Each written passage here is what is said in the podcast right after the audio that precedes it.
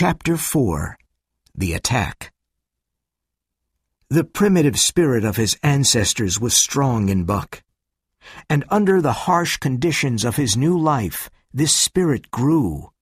He hated Spitz more and more, but he did not want to start a fight. Buck was careful.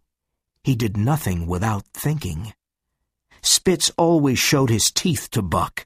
He wanted to start a fight. Buck knew that a fight meant the death of one or the other. One night, the fight almost happened. They stopped at Lake La Berge. It was snowing heavily, and the wind was strong and cold. Perrault and Francois made a fire on the ice.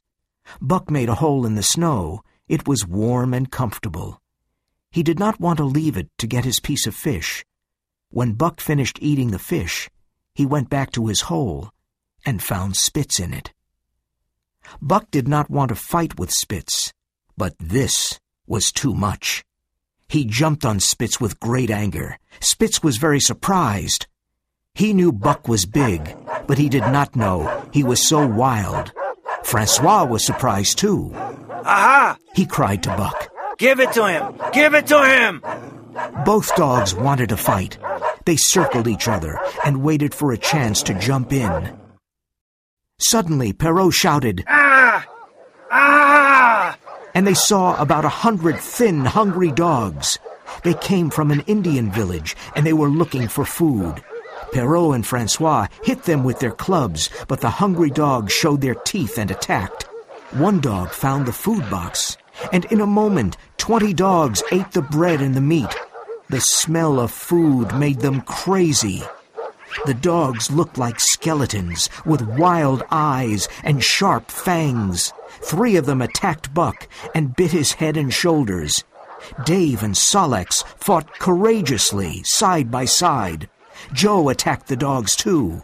Buck bit a dog in the neck and tasted its blood. The taste of blood made him fiercer. He jumped on another dog and then felt teeth in his own neck. Spitz was attacking him from the side. Perrault and Francois came with clubs to help their dogs. The hungry dogs ran away, but only for a moment. When the two men ran back to save their food, the dogs attacked again. The terrible fight continued. Later, the nine team dogs ran away and hid in the forest. They passed the night there.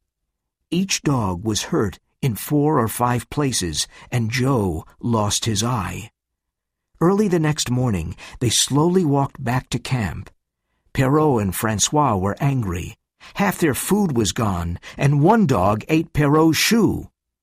Francois looked at the poor dogs and said, Ah, my friends. Perhaps those bites will make you crazy dogs. What do you think, Perrault? Perrault said nothing. There were four hundred miles between him and Dawson.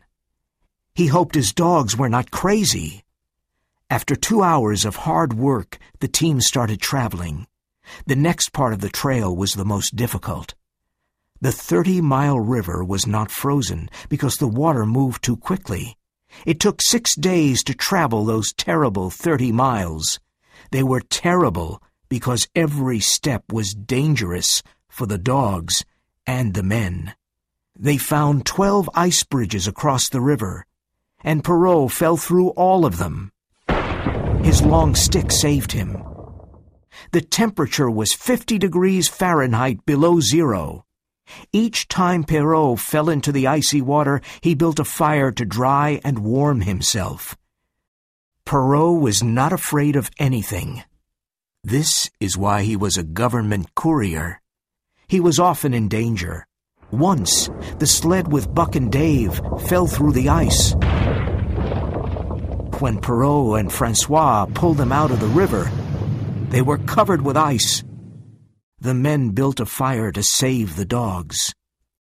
When they arrived in Hootalinqua, Buck and the other dogs were exhausted.